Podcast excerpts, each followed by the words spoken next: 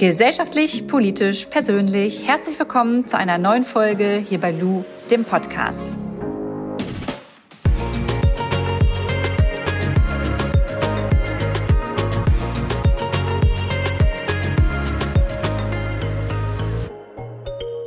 Die heutige Podcast-Folge wird unterstützt von der ZDF-Doku-Reihe Plan B. Was ist Plan B eigentlich? Das ist, wie ich finde, Fernsehen mal ein bisschen anders gedacht. Nämlich mit richtig positivem Ansatz, ganz nach dem Motto, Leute, wo ist eigentlich die Lösung? Und in dieser Doku-Reihe geht es darum, dass Menschen einfach mal machen.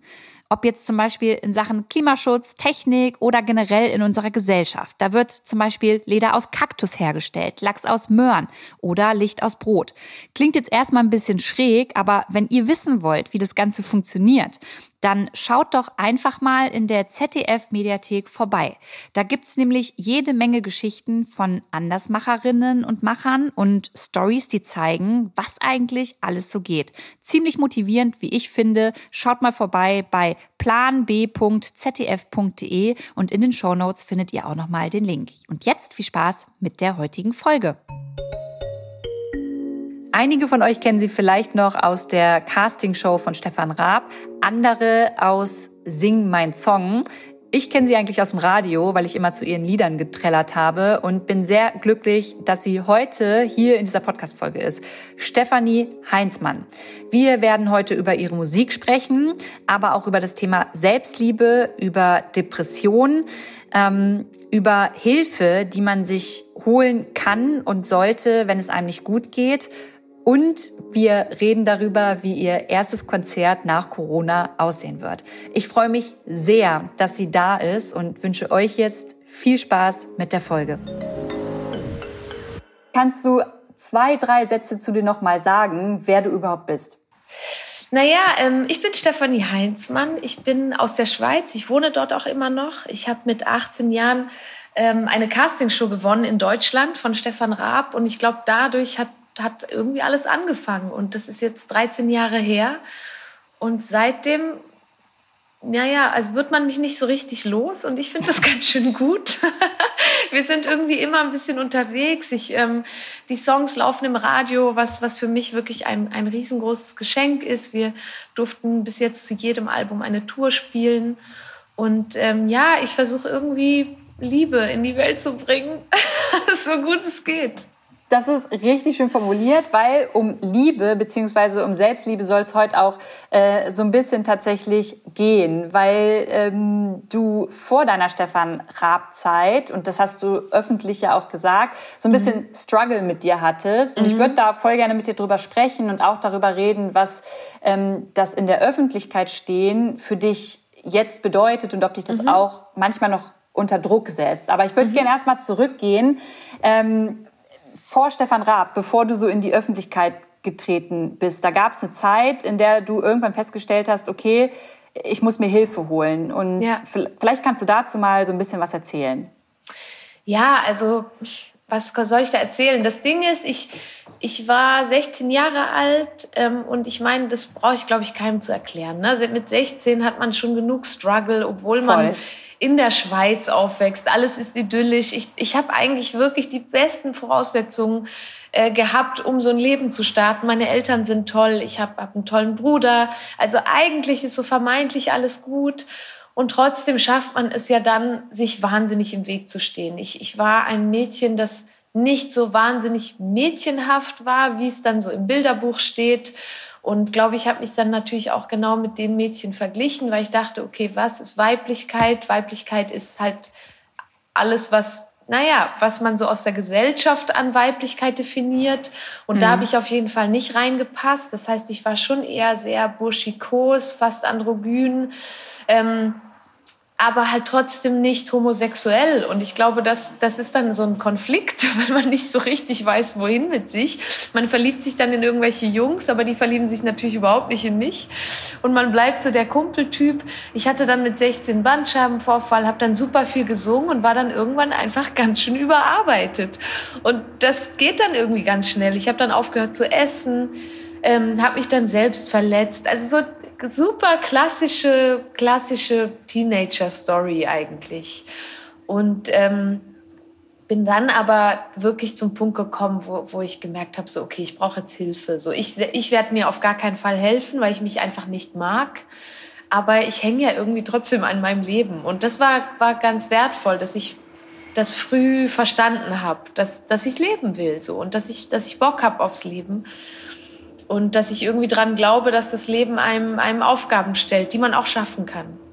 Ich finde es voll gut, was du gesagt hast, ähm, dass du halt sagst, hey, du kommst eigentlich aus einem Elternhaus, in dem alles cool ist und eigentlich cooles Leben, coole Voraussetzungen. Mhm. Und ich finde es voll wichtig, darüber zu sprechen, weil diesen, diesen inneren Struggle, den wir manchmal irgendwie mit uns haben, den haben halt mhm. voll viele junge Menschen. Ja. Und ich kann damit komplett ähm, relaten und mich da auch vergleichen, weil es mir ja auch so ging. Mhm. Und ähm, hatte aber diesen Punkt nicht, dass ich gesagt habe, hey, ich muss mir helfen lassen. Wie ja. hat wie hat zu dem Zeitpunkt so dein Umfeld darauf reagiert, dass du jetzt sagst, okay, ähm, ich hole mir Hilfe? Und was hieß das? Also hast du dir eine Therapie gesucht oder hast du dich ähm, einweisen lassen? Also wie, wie lief das dann ab?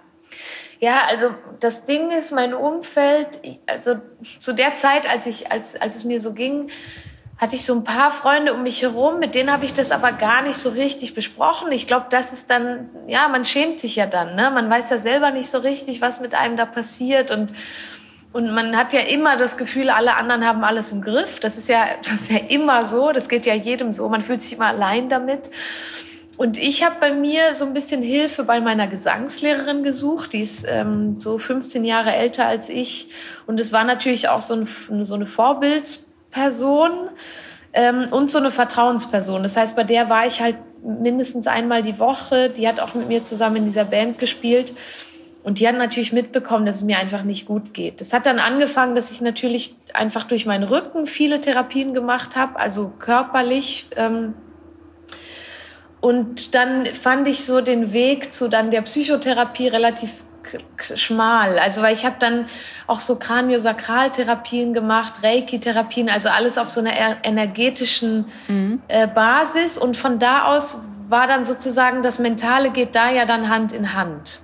Und ich glaube, dann war es irgendwie ein leichter Schritt zu sagen, okay, jetzt muss ich mich irgendwie auch um meinen Kopf kümmern, weil da laufen einfach Dinge nicht richtig.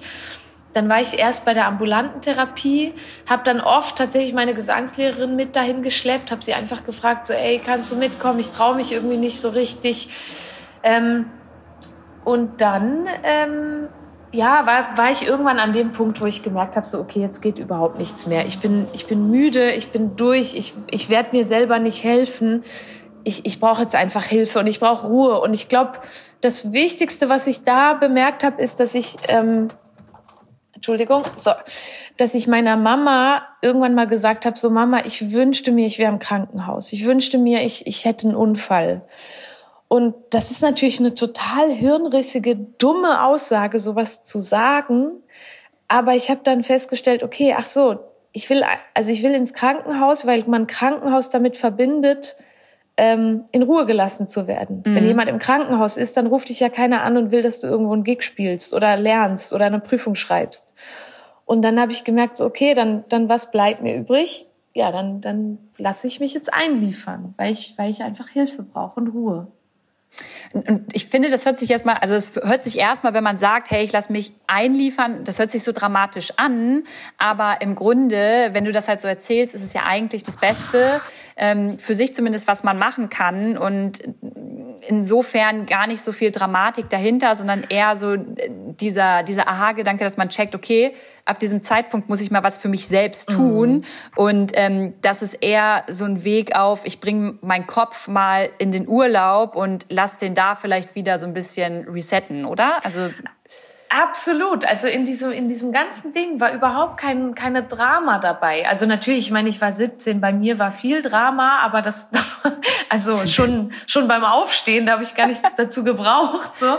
Ähm, aber diese Entscheidung, das, das ist wirklich, das ist einfach so ein, so ein gesellschaftlich Tabu, also so ein Tabuthema, das, das ich so unsinnig finde, weil, weil ich meine, wenn ich jetzt eine OP habe, ich keine Ahnung, ich, ich mache eine OP, eine Rücken-OP oder ich breche mir einen Arm, dann gehe ich halt zum Arzt und danach gehe ich zur Physiotherapie. Und es gibt da einfach teilweise auch Sachen, da gehe ich danach zur Reha. Und das ist doch nichts anderes so. Unser Kopf ist so komplex. Ich meine, teilweise fehlt uns da einfach irgendein beschissener Stoff, weil wegen irgendwas und dann sind wir halt depressiv. Und ich meine, warum sollten wir uns dann nicht helfen lassen und nehmen aber wegen jedem Scheiß sonst Medikamente und lassen uns helfen und rennen zum Arzt? Voll. Hast du das Gefühl, ich meine, du hast ja auch ich meine, du stehst in der Öffentlichkeit, du hast eine Reichweite und ich glaube, dadurch, dass du darüber sprichst, kannst du das Thema halt zu einem machen, bei dem man Menschen auch sagt, hey, du brauchst dich nicht schämen und natürlich musst du mit jemandem reden, wenn du das Gefühl hast. Ist es aber bei dir in deiner Branche, also so in dieser Künstlerin ähm, ist das noch ein Tabuthema, bei dem du so denkst, hey, es trauen sich vielleicht auch nicht viele, weil die auch dann öffentlich gebasht werden dafür? Ja, also ich glaube absolut, weil ich meine, ich merke das ja selbst. Ähm, ich ich habe dieses Thema erst angesprochen, also erst vor ein paar Jahren eigentlich, weil ich glaube ich selber ja auch die Zeit gebraucht habe, um das zu verarbeiten, um sozusagen mit mir da ins Reine zu kommen. Aber seitdem ich das gesagt habe, gibt's halt schon Schlagzeilen, ne? Oh Gott, war in der Klapse oder dies und das. Und deswegen habe ich das natürlich mit 18 auch nicht gesagt, weil ähm, weil ich natürlich Angst davor habe auf Reaktionen und, und Angst davor habe, ähm, auf Dinge reduziert zu werden, die, die mich ja überhaupt nicht als Menschen ausmachen. Also vor allem finde ich, es, es geht ja dann in eine falsche Richtung. Ich suche mir ja konkret Hilfe und ich bin ja nicht, also ich habe ja keine, keine Krankheit in dem Sinne, sondern, und auch wenn, also auch wenn, kann ich auch nichts dafür, so, ne? Sondern das ist einfach das, was ich bin. Und, ähm, und das ist aber auch genau der Grund, warum mir das plötzlich so wichtig wurde, das anzusprechen, weil ich einfach um mich herum sehe, es gibt so viele Leute, die wirklich Hilfe brauchen und sie sich nicht holen, weil sie sich schämen. Und ich, ich finde, das darf nicht sein. Und jetzt so langsam, ne, gerade auch durch Menschen wie dich, gerade auch durch Menschen wie dich kommt, kommt diese Thematik halt immer mehr ähm, zum Tragen. Also immer mehr Leute sprechen darüber und ich finde das ganz wichtig, ähm, aber es, also ich finde, wir leben aber auch immer noch in einem System, das das nicht unterstützt. Also ich meine, Nora Tschirner hat doch auch erzählt, dass sie, wenn sie in, in einem Arbeitsvertrag angibt, dass sie in ähm, psychotherapeutischer äh, Behandlung ist, dass sie, dass sie einfach nicht versichert wird. Wo ich denke, sag mal, Leute, geht's noch? Also Voll. ich meine, das ist doch, das ist doch langfristig gedacht. Das ist doch total schlau, sich Hilfe zu holen, weil sonst muss ja eine Versicherung äh, oder Krankenkasse viel mehr bezahlen im, im, im langfristigen Sinne, weil man ja einfach krank wird davon. Und ich finde auch, also du hast voll recht, und ich finde gleichzeitig ist es einfach so enorm wichtig, dass die Medien verstehen, welche Verantwortung sie tragen. Weil egal auf welcher Ebene sie worüber berichten, ähm, es erreicht halt voll viele Menschen und ähm, tangiert die dann auch unterbewusst so. Und es gibt ja super viele Blätter, wie du schon sagst, die dann über dich vielleicht schreiben, ey, die war in einer Klapse. Das ist mhm. ja schon mal super abwertend. Und ähm, ich finde, da ist noch so ein Punkt, dass man denen immer noch mal bewusst machen muss und appellieren muss, ey, solche Themen sind einfach so wichtig, auch für junge Menschen, die sich immer mehr mit ähm, den digitalen Medien auseinandersetzen müssen, ähm, dass man da einfach nicht ja mit diesem Wording reingehen darf, dass es etwas Schlimmes ist, genau. wenn man sich Hilfe holt. Absolut, weil ich meine, das, da, wo wir jetzt gerade leben, es wird immer schneller, die Zeit. Also, ne, ich meine, mit diesen, mit diesen sozialen Medien, mit den Smartphones, unser Hirn wird immer mehr belastet. Es gibt nie eine Pause. Also, es gibt ja keine einzige Sekunde, in der wir uns einfach mal hinsetzen und warten. So, es gibt's ja nicht mehr. Wir sind in so einem, in so einem Leistungsdruck und so einer ja, man versucht sich auch so zu profilieren ständig und, und dass das auf die Psyche schlägt, das, das verwundert mich halt überhaupt keinen Millimeter. Und ich muss dir sagen, jeder Mensch, der mir sagt, ja, und äh, ich bin in Therapie, ich finde das einfach wahnsinnig stark, weil das ist für mich Reflexion, das ist für mich ein Mensch, der sich um sich kümmert, so und nicht einfach sagen, nee, brauche ich nicht, das ist doch alles Quatsch und das ist nur nur Schwäche zeigen. Wo ich finde, so das ist doch überhaupt keine Schwäche, sich einzugestehen, dass man irgendwo Hilfe braucht. Voll. Und ich würde dazu noch mal äh, hinzufügen wollen, dass ich so ein bisschen das Gefühl habe, dass besonders aber bei Männern, also wenn Männer dann noch mal sagen, hey, ich bin in Therapie, mhm. dann ist das noch mal wird es noch mal doppelt gewichtet und da eine krasse Schwäche ausgelegt, weil es ist ja nicht männlich und Männer müssen ja immer so die starke Schulter haben und ja. ich glaube, auch auf Männern liegt da ein krasser Druck und ich kann mir auch vorstellen, besonders auch, weißt du, beim Fußballer angefangen hin zu einem Sänger, ähm, ja. die eigentlich auch voll mit jemandem mal sprechen wollen und das voll gerne vielleicht noch nach außen tragen würden, aber sich denken, ja, ich werde dann gleich als weich und ähm, irgendwie ja verletzlich halt dargestellt. Und das finde ich ist auch ein großes Problem. Das ist ein Riesenproblem, ne? Diese toxische Männlichkeit, die da immer noch so so eine, so eine Erwartungshaltung an, an Männer setzt, wo ich auch denke, so mein Gott, also seid doch einfach Mensch, so ist doch völlig egal, was, was das dann ist schlussendlich. Das muss doch einfach für jeden selber stimmen. Und ich finde auch so Männer, die, die dann nicht auf sich aufpassen, weil es dann so vermeintlich männlich ist, wo ich denke, so mein Gott, also irgendwie sind wir dann doch jetzt hoffentlich echt mal im 21. Jahrhundert angekommen und ein Mann darf doch genauso alles wie eine Frau. Mein Gott, also ne, es geht ja um den Menschen so, was da schlussendlich zwischen deinen Beinen baumelt oder nicht. Safe. Doch völlig ja. Latte, so ist doch egal. Ja, da müssen wir aber erstmal hinkommen und da ja, haben ja. halt voll viele Faktoren halt dran zu arbeiten. Aber ich bin schon mit dir viel zu tief in dem Thema drin, weil ich würde gern über dich noch mal ein bisschen mehr erfahren und noch mal ein Stück weit zurückgehen. Und ich bin mir sicher, diese Fragen hast du schon tausendmal beantwortet. Aber ich frage trotzdem. Ähm, es war ja irgendwie dann, ich glaube, nach 2007, 2007 oder um 2007 war ja dann mhm. diese Castingshow bei Stefan Raab. Mhm. Und ähm, danach bist du ja ziemlich schnell noch bekannter geworden. Und mich würde mal interessieren, wenn du so rückblickend da drauf guckst, hm, hätte es da Punkte gegeben, an denen du gesagt hättest, hey, da hätte ich gern jemanden zum Reden gehabt oder da hatte ich einfach voll den Druck und da konnte ich so dieses Selbstliebe-Ding noch gar nicht so richtig ausleben, weil ich halt ständig das Gefühl hatte, einfach funktionieren zu müssen?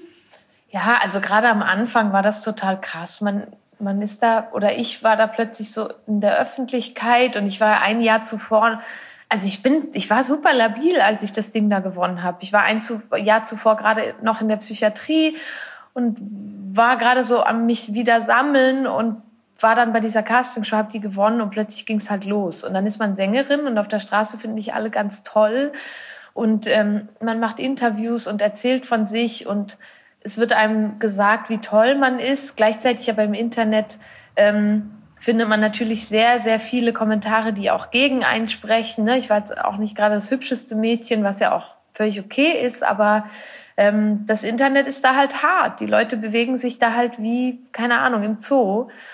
Und ähm, ich habe dann viele Sachen gelesen, wie, ja, keine Ahnung, Stefanie Heinzmann ist so wahnsinnig hässlich und mein Gott, ich habe mal ein Forum gefunden, wo Leute sich darüber äh, unterhalten haben, ob ich jetzt eine Transe bin oder nicht und auch so kleine Sätze wie, boah, die dicke Arme und wo denkst du, und damit, weißt du, als 32-Jährige liest man das und lächelt müde und denkt so, ja, mein Gott, was soll ich sie abschneiden? Geht's dir dann besser oder was?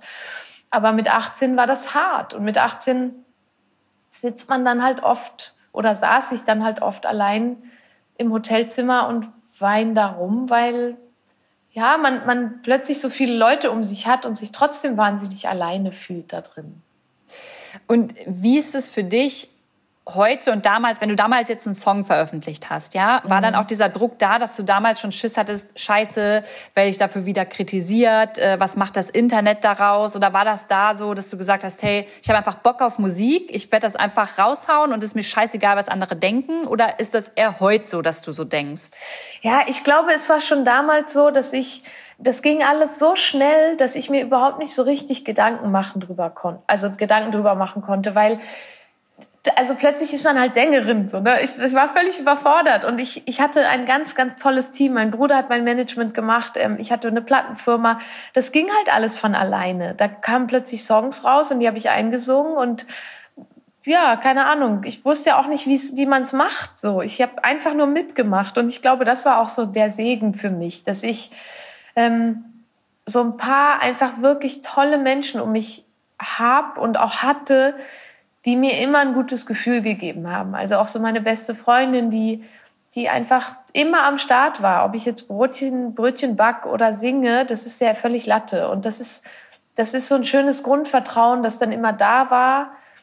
Und ich glaube, so diese Unsicherheiten waren einfach die kommen halt immer, wenn man zu viel denkt. Ne? Wenn man dann sich plötzlich hinsetzt und Zeit hat und darüber nachdenkt, kommen dann diese Ängste des Versagens und man will halt geliebt werden. So, das will doch jeder Mensch. Jeder Mensch will dazugehören und jeder Mensch möchte da, möchte einfach gefallen. Und das wollte ich natürlich auch. Und, und dadurch aber, dass ich mich selber so überhaupt nicht mochte, war es für mich einfach unvorstellbar, dass das irgendwer andere, anders schafft. Aber ich bin gesegnet und das ist jetzt, das Wort meine ich jetzt wahnsinnig positiv. Das klingt total negativ, aber ich meine das positiv. Ich bin ein relativ stumpfer Mensch. Also ich, ich brauche nicht viel und ich schaffe es auch über Dinge dann gar nicht so viel nachzudenken. Dass ich dann Dinge einfach hinnehme, wie sie sind und einfach mache. Und das hat mich sehr, das hat mich sehr gerettet.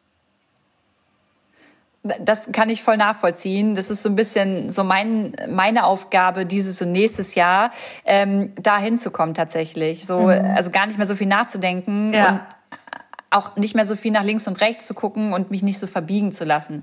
Du hast gerade deine beste Freundin angesprochen. Ähm, wie ist das für dich? Ich meine, es gibt die private Stefanie Heinzmann und dann gibt es aber auch die, die alle kennen, so irgendwie, ne, vor mhm. der Kamera. Wie ist das für dich, jetzt Menschen kennenzulernen? Ist das für dich schwierig, weil du ähm, nie richtig weißt, mögen die mich jetzt, weil ich ähm, Brötchen backe oder vielleicht einfach mal einen Popel ans Sofa schmiere? Oder mögen die mich jetzt, weil ich halt bei äh, Sing mein Song am Start bin? Also ist das für dich als Person ähm, des öffentlichen Lebens irgendwie schwierig? Ja, nee, ich glaube, ich glaube, ich versuche darüber gar nicht so nachzudenken, weil ich habe ich habe in meinem ich habe ein wirklich tolles Umfeld. Ich habe ein paar eine Handvoll wirklich großartige Freunde und auf das verlasse ich mich und auf die verlasse ich mich und alles andere ist für mich einfach so das Leben. Ne? Ich, ich treffe Leute, ich, ich freue mich, Leute zu treffen. Warum die mich jetzt mögen oder nicht, ist mir eigentlich egal, weil ich, ich habe eine gute Zeit, aber ich habe halt auch keine Erwartung an diese Menschen. Ne? Ich habe nicht die Erwartung, ähm, dass das jetzt eine wahnsinnig enge Freundschaft werden muss, sondern ich, ich lebe den Moment und freue mich, dass ich, dass ich einen Job habe, in dem ich so vielen Leuten begegnen darf. Und alles andere ist, ist einfach okay. Den Rest lasse ich einfach laufen, so. Weil ich versuche halt auch nicht mein, mein persönliches ich, ich mit meinem beruflichen Ich, dass ich das sehr trenne. Für mich ist es eigentlich, läuft das ganz schön Hand in Hand, so aber trotzdem sieht man von dir im Internet nicht so viel Privates, ähm, was ich persönlich voll verstehen kann. Aber ist es schon so eine Entscheidung, dass du halt sagst, okay, ähm, ich brauche noch irgendwie meine Privatsphäre und ich will mich einfach auch nicht zu angreifbar im Internet machen, weil das ist ja auch so ein Ding, Weiß ich sehe das bei vielen KünstlerInnen, die halt sagen, hey, nee, das ist bei mir so eine Grenze, ich will noch irgendwie so ein bisschen Privatleben haben und manche begleiten ja den ganzen Tag so irgendwie. Mm. Ja, ich glaube, das ist echt Geschmackssache. Ne? Ich, ich finde, also meine Empfindung ist es, dass ich mich eigentlich mit nichts angreifbar mache. Also das, ist, das ist einfach so meine, meine Grundeinstellung, weil ich mit mir im Reinen bin. So, du kannst mich mit gar nichts angreifen. Auch wenn ich jetzt mein Privatleben ausleben würde im Internet, fände ich, würde ich mich dadurch nicht angreifbarer fühlen. Aber da geht es bei mir tatsächlich so um meine Mitmenschen. Ich, ich ähm, also ich finde erstens bin ich kein wahnsinnig spannender Mensch. Das heißt, wenn ich jetzt zu Hause bin, wüsste ich überhaupt nicht, was ich posten soll. Also ich kann mich jetzt natürlich 18 Mal beim Lesen abfotografieren, aber das, also, oder wie ich auf dem Klo sitze, aber das finde ich jetzt persönlich einfach nicht spannend. Fühle ich ähm, komplett. So, ne? Und natürlich, ich wohne mit meinem Freund zusammen, ich führe eine Beziehung und der will das einfach nicht. Und ich finde, das habe ich zu respektieren. So, das ist nicht meine Entscheidung, inwiefern ich den Menschen in die Öffentlichkeit zerre, nur weil ich jetzt mit der Öffentlichkeit arbeite. Und deswegen ist das so unser, unser, äh, unsere Vereinbarung, die wir zusammen haben, dass unsere Beziehung einfach nichts mit der Öffentlichkeit zu tun hat. Und das finde ich ehrlich gesagt sehr schön so. Respektieren das auch die Medien eigentlich? Also ähm, gab es schon mal die Situation, dass es irgendwie euch zusammen auf dem Foto gab und du gebeten hast, ey, mein Freund möchte es nicht, lass es bitte und druckt es nicht ab? Ja, das, das Gute ist natürlich, dass mein, mein Freund, also, jetzt, also die roten Teppiche, da glaube ich, würde ich den mit zehn Pferden nicht hinkriegen, was ja dann wiederum ganz einfach ist, ne? weil, weil man einfach solche Situationen dann schon per se ausschließt. Ähm, und wir haben da auch, also so, wenn wir jetzt zum Beispiel zusammen irgendwo hingehen, wo die Öffentlichkeit ist oder wo Kameras sind, dann ähm, ist er auch sofort weg, was ich immer ganz sweet finde. Ich finde das immer ganz schön, dann, dann kennt er mich auch nicht mehr. Und ähm, ich mag das irgendwie. Das ist so ein bisschen, für mich fühlt sich das so nach Team an. Ich mache halt meinen Job und er ist so an meiner Seite. Und bis jetzt kamen wir tatsächlich, ich klopfe jetzt mal auf Holz, ähm, wir kamen bis jetzt nicht an die Situation oder in die Situation, in der das irgendwie doof war, tatsächlich. Ja, ich finde das voll schön, was du sagst. Also ich hatte das damals mit meinem ähm, damaligen Freund halt auch. Da waren wir beide in der Öffentlichkeit und mhm. äh, das war dann natürlich auch in der Situation, in der man sich dann getrennt hat, wurde das irgendwie von allen Medien aufgegriffen ja, ja, und so. Voll. Und ähm, ich würde es heute nicht nochmal so öffentlich machen und finde es aber gleichzeitig voll in Ordnung, wenn es einfach Pärchen gibt, die das machen. Ne? Also soll echt mhm. jeder und jede machen, ähm, wie man will. Absolut. Also ich meine, das ist ja wirklich, ich meine, wenn ein Typ Bock hat auf roten Teppich und auf dieses, dann ist das doch auch schön. Aber und vielleicht auch ein bisschen Gin Tonic den Abend, ne? Ja, ja genau. aber das ist ja wirklich, das muss so jeder, jeder für sich entscheiden. Und ich glaube, da geht's immer um, um Respekt so. Und, und deswegen, also ich kann mir vorstellen, dass es bestimmt auch nicht einfach war, aber du hattest bestimmt mit deinem Freund ja auch schöne Momente. Also, ne, dass man das auch zusammen teilen kann. Das ist, hat halt immer beides. Absolut. Und das ist auch so, so ein, glaube ich, so ein Prozess. Man muss erstmal Erfahrungen machen, um dann auch mhm. wieder sagen zu können, will ich nicht mehr oder mache ich das nächste Mal nochmal so. Ne? Das ist ja immer so ein Ding, man entscheidet sich und später entwickelt man sich weiter und Voll. ja, kann ja immer anders laufen. Total. Ähm, ich glaube, dass hier ziemlich viele vor allem junge Menschen zuhören. Und ich sage mhm. extra Menschen und nicht nur Frauen, weil ich weiß, dass ähm, auch viele junge Männer ähm, mit sich selbst so ein bisschen am struggeln sind. Und mhm. ähm, du redest ja viel über Selbstliebe. Es gehört ja auch irgendwie dazu, wenn man so diesen Prozess ähm, mitsieht, sich zu entscheiden, okay, ich, ich brauche da einfach Hilfe. Das ist ja auch mhm. ein Prozess für mehr Selbstliebe. Ähm, und das ist so eine Standardfrage, aber ich finde sie trotzdem immer spannend. Wie leicht oder schwer fällt dir das? Gibt es Tage, an denen du trotzdem sagst, ich finde mich richtig beschissen? Auf jeden Fall. Also ähm, ich glaube, in meinem Prozess, und das ist so die letzten zwei Jahre, war das bei mir ein großes Thema, ähm, dass ich eine total dunkle Seite habe. Und die habe ich einfach. Und gegen die habe ich mich immer versucht zu wehren. Schon als Teenager war ich immer so, ähm, keine Ahnung, ich fand auch so Horrorfilme immer toll und habe mich selber verletzt, fand Blut super spannend, ähm, fand Schmerzen auch spannend. Ähm, ich bin der Meister in Selbstzerstörung. Und das fand ich natürlich immer total kacke. Und ich wollte diesen Teil von mir so ganz dringend loswerden und wollte, also mich so dagegen gewehrt und habe mich dann auch wieder genervt, wenn ich da war, dass ich mich scheiße fand und dachte, Mann, warum stehe ich mir denn schon wieder im Weg? Und also diese, diese ganzen Konflikte mit mir selbst, ähm, die ich so gut kenne, bis ich irgendwann bei ähm, auch wieder einer Therapie war und ich da so einen ganz neuen Ansatz gefunden habe. Also so diese, diese dunkle Seite, die gehört doch zu mir. Das ist doch auch ein Teil von mir. Da kann ich doch nichts zu. Das, das gehört zu mir wie meine helle Seite. Und ähm, ich arbeite wahnsinnig doll daran, diese dunkle Seite zu akzeptieren und auch lieben zu lernen. Und ich merke, wie ich jetzt es schaffe, manchmal, wenn ich so schlechte Tage habe, und die habe ich halt wie jeder andere Mensch natürlich auch, ähm, gerade wenn ich müde bin, finde ich mich wahnsinnig nervig und ähm, finde ich mich auch nicht gut und auch nicht schön und alles, was halt dazugehört. Und mittlerweile gebe ich dann dem ganz schön viel Platz, dass ich dann, ähm, keine Ahnung, dann bade ich im Selbstmitleid und finde das richtig gut und versuche das auch richtig zu genießen, um das dann auch wieder einfach loszulachen, lassen mit einem Lächeln und zu sagen so, wow, okay, das, das hast du jetzt gerade gebraucht und jetzt ist aber auch wieder gut. So, weil es ist auch nicht gesund. Und ich glaube, so diese Balance zwischen dieser Dunkelheit, dem Raum zu geben und es aber auch wieder loszulassen, das ist gerade so meine Challenge. Da bin ich gerade dran.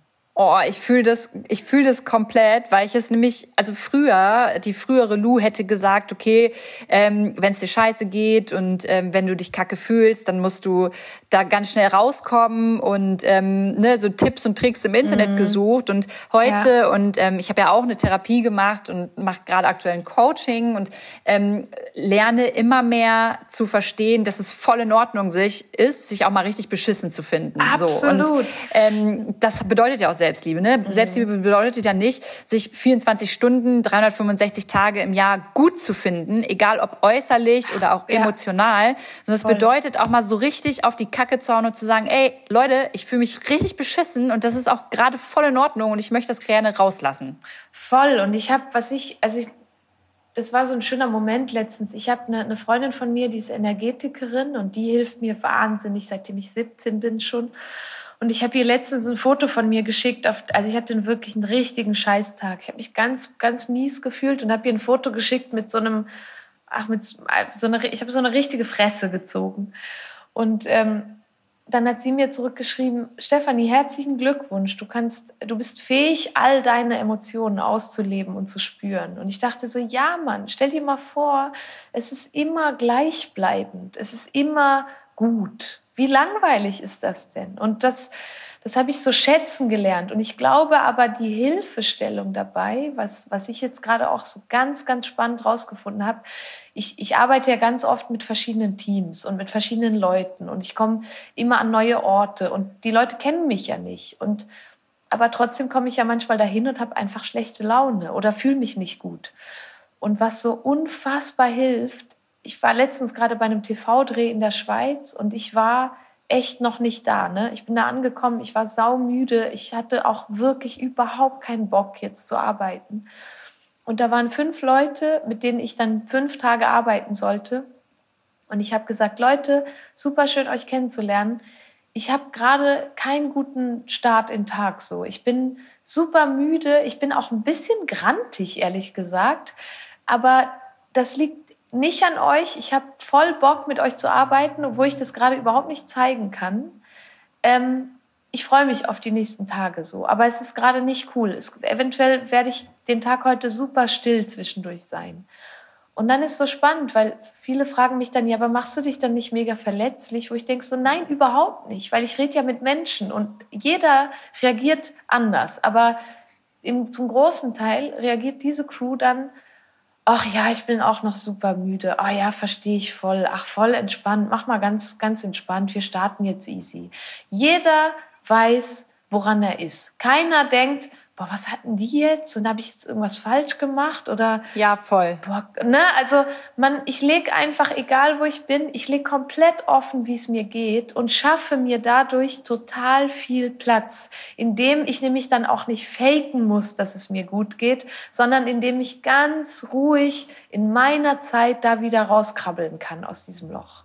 Ey, finde ich voll schön, dass du das sagst. Das ist ja, das ist ja etwas, an dem eigentlich alle arbeiten können, so diese klare Kommunikation, genau. so für, für sich persönlich. Und mhm. wie du schon sagst, du schaffst dir einerseits Platz und andererseits gibst du damit ähm, auch das Signal an die Leute, hey, ihr braucht euch jetzt nicht unnötig Gedanken machen, weil es kann ja auch sein, dass da Menschen dabei sind, die voll die People-Pleaser sind mhm. und ja, sich denken, genau. ja, und sich denken, okay, der Stefanie muss es jetzt irgendwie recht machen, aber irgendwie mhm. findet sie mich ja gerade voll kacke und die das dann so voll auf sich selbst ähm, mhm beziehen und projizieren, weil ich bin auch so. Und dann ist so eine Kommunikation voll wichtig, dass ich weiß, okay, hey, ich, ich kann da gerade sowieso gar nichts dafür und gehe jetzt einfach mal ganz gechillt rein und jeder hat halt mal einen scheiß Tag. Also ja, finde ich voll den wichtigen Hinweis tatsächlich.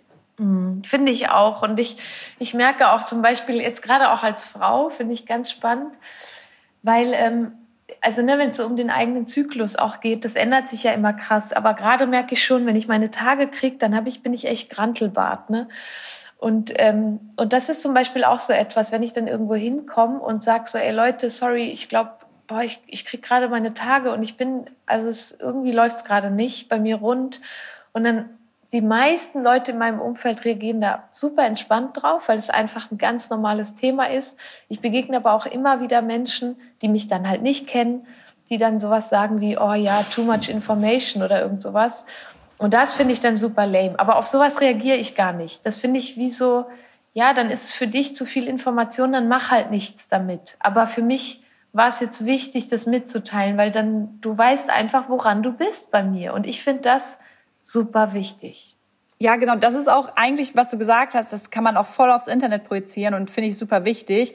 Ähm, es ist, ich hatte heute Morgen hatte ich das Thema erst. Ich habe einen Beitrag gesehen äh, vom Bunte Magazin und da hat Lena äh, Gerke über ähm, ihr Kind geredet, so, dass mhm. ähm, die halt Schwierigkeiten hat, äh, die Kleine zu schlafen und dass sie sich da jetzt äh, jemanden professionell an die Seite geholt hat. Und dann haben halt wieder voll viele drunter, ne, wie das so ist im Internet. Voll viel wurde gehatet, ja, die Promi-Frau wieder und oh, wen interessiert's und was muss sie das jetzt überhaupt erzählen?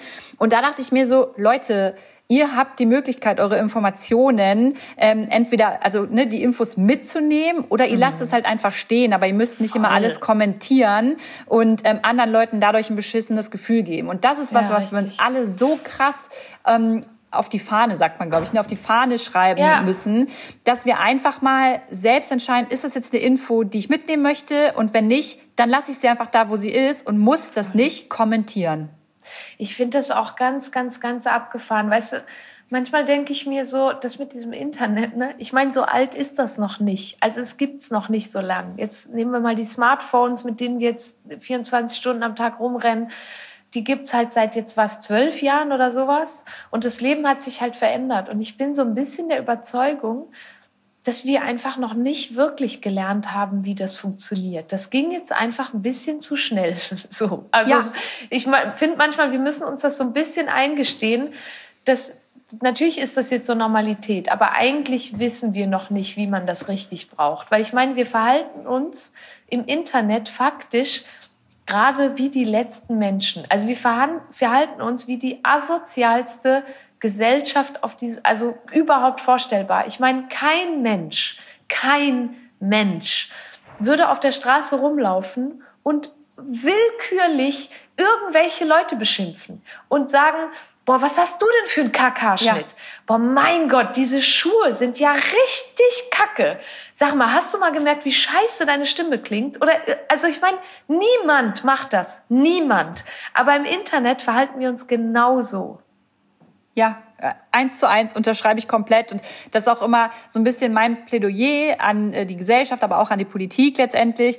Ähm, Gerade die junge Generation, ne, die muss an die Hand genommen werden und das Find schon in der auch. Schule, ähm, wie man mit den sozialen Medien umgeht. Weil es wird ja nicht aufhören. Die werden damit ja noch stärker konfrontiert genau. und die müssen wissen, was sind, ähm, was ist der Unterschied zwischen der Meinung und was sind Fakten. Es muss da wöchentlich am besten in der Schule mal ein YouTube-Video oder mal ein Instagram-Posting. Ja, Achso, du hast mich gerade, okay. Entschuldigung, doch, ich habe dich gehört, absolut. Ähm, es muss, muss irgendwie, also es muss in der Schule ankommen, dass mhm. da schon Social Media stattfindet und dass man das miteinander bespricht und analysiert. Ich finde das äh, super wichtig. Ich glaube so auch. Also ne, das es, es wird und das ist ja auch so ein Punkt. Ne? Schulen wissen noch nicht so richtig, wie man damit umgehen soll. Ähm, aber ich glaube auch, es, man darf das nicht einfach so ausschließen und sagen, das darf man einfach nicht während der Schule und dann aber, sobald die Schule vorbei ist, macht einfach halt. Weil ähm, ich finde das ganz schön gefährlich alles. So diese ganzen Cybermobbing-Geschichten auch, ähm, auch das Bewusstsein darüber, was man alles über sich teilt. Und, und ich finde, das fehlt manchmal, diese, dieses offene Gespräch darüber mit, mit Kids und Jugendlichen, weil die sind halt auch einfach nicht doof. Ne? Die sind halt, ähm, ja, werden da so reingeboren und müssen irgendwie damit dealen, aber werden überhaupt nicht an der Hand genommen. Ja, ist echt so. Alle Themen, Stefanie, die wir jetzt gerade so besprechen, ähm, sind ja auch so gesellschaftspolitische Themen. Wie ist das, wie, also A, verpackst du das überhaupt? Und wenn, wie verpackst du das in deine Arbeit? Ich, ich bin ja in diesem ganzen, ähm, ja, äh, Musikgame überhaupt nicht so drin. Deswegen die mhm. Frage, wenn du einen Song rausbringst, schreibst, hast du den dann selber geschrieben und wie funktioniert sowas? Wie machst du die Gedanken? Also ich schreibe immer in Teams. Ich bin, äh, ich schreibe immer lieber mit Menschen zusammen. Also grundsätzlich arbeite ich immer lieber mit Menschen als alleine.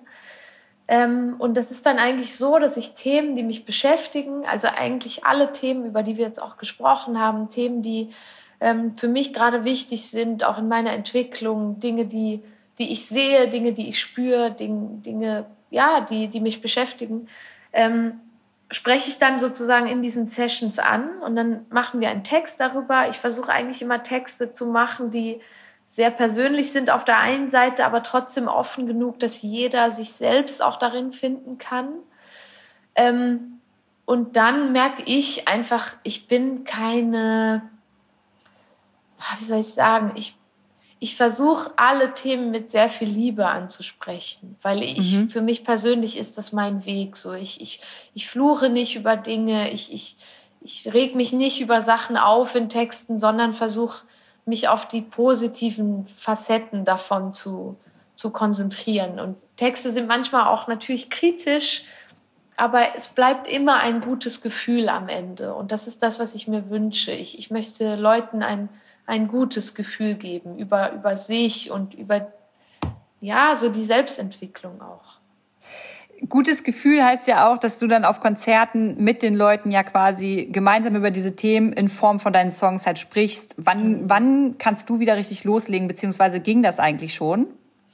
Ja, also ich, ich bin wirklich in einer wahnsinnig privilegierten Lage, dass ich viel arbeiten darf, dann auch ne, mit Sing Mein Song und ähm, so eine Schweizer Castingshow, die ich gerade mache. Wir haben das Album rausgebracht. Also ich habe, ich kann mich nicht so richtig retten vor Arbeit, was total schön ist, wofür ich sehr dankbar bin. Aber äh, meine Band fehlt mir halt krass, ne? Diesen wirklich echten Kontakt zu Menschen, den direkten Kontakt auch über die Musik. Ähm, das ist das, was, was ich finde, ist so ein Seelenheil, das uns gerade allen irgendwie fehlt. Und ich sitze jetzt gerade tatsächlich in so einem Hotel, das noch zu hat und meine Band äh, sitzt gerade drüben in einem anderen Raum und die soundchecken gerade und ich sehe die einfach gerade seit anderthalb Jahren zum ersten Mal. Und ich ich mega. ähm, ich habe so vermisst. Also es fühlt sich so an als könnte es weitergehen.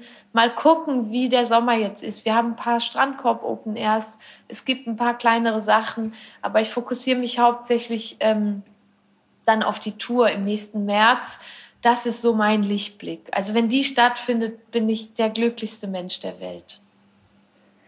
Und beschreib mal vielleicht kurz abschließend, so für die Leute in einer Minute, wie, wie läuft so ein, also wie läuft aus seiner Sicht das Konzert dann im nächsten März ab? Von auf die Bühne gehen bis die Leute sehen. Ja, ich glaube, ich, ich habe so ein bisschen die Befürchtung, dass ich so ein bisschen sein werde wie so ein Hundewelpe, so leicht überdreht und weiß auch gar nicht mehr so richtig genau, wie das geht. Wahrscheinlich auch super nervös, aber einfach so ein, so ein Glücksgefühl, weil, weil ich meine Band um mich herum habe und, und da vielleicht im besten Falle tatsächlich Leute draußen stehen, die sich Zeit für mich nehmen. Und ähm, wir werden auf die Bühne gehen. Also meine Band wird sicher vor mir auf der Bühne sein. Und ich weiß genau, wenn die den ersten Ton spielen, werde werd ich einfach dahin schmelzen. Und ich kann euch sagen, meine Band ist unfassbar gut. Ich bin auf jeden Fall der größte Fan von meiner eigenen Band. ähm, und werde mich da in so eine Badewanne von, von guter Musik reinlegen dürfen. Und ich hoffe, dass dass ich da einfach Menschen vor mir finden darf, die mit mir singen und tanzen und einen richtig schönen Abend verbringen werden und wir all den Scheiß, der uns belastet, einfach mal kurz vor der Tür lassen. Oh, ich krieg gerade ich krieg gerade wirklich Gänsehaut. Ich glaube, so wird's, wird's dir, deiner Band und allen, die auf deinem Konzert sind, safe auch gehen. Oh, ähm, das wäre schön. Ja, und das war ein, das war ein richtig schöner Abschluss für diese Podcast-Folge, weil man da nochmal mit einem ganz guten Gefühl rausgeht. Schön, äh, Stefanie, tausend Dank, dass du dir die Zeit genommen hast. Ähm, es waren mega schöne und wichtige Themen dabei, die wir besprochen haben. Und ich äh, wünsche dir auf dem ersten Konzert mit deinen Fans ganz, ganz, ganz, ganz viel Spaß. Danke von ganzem Herzen. Das kann ich nur zurückgeben. Dankeschön, dass du dir Zeit genommen hast und Dankeschön für, für deine Arbeit, die du da so fleißig leistest, unermüdlich. Und ich wünsche dir auf jeden Fall ganz, ganz, ganz viel Liebe und Licht und Gelassenheit für alles, was du noch machst. Dankeschön.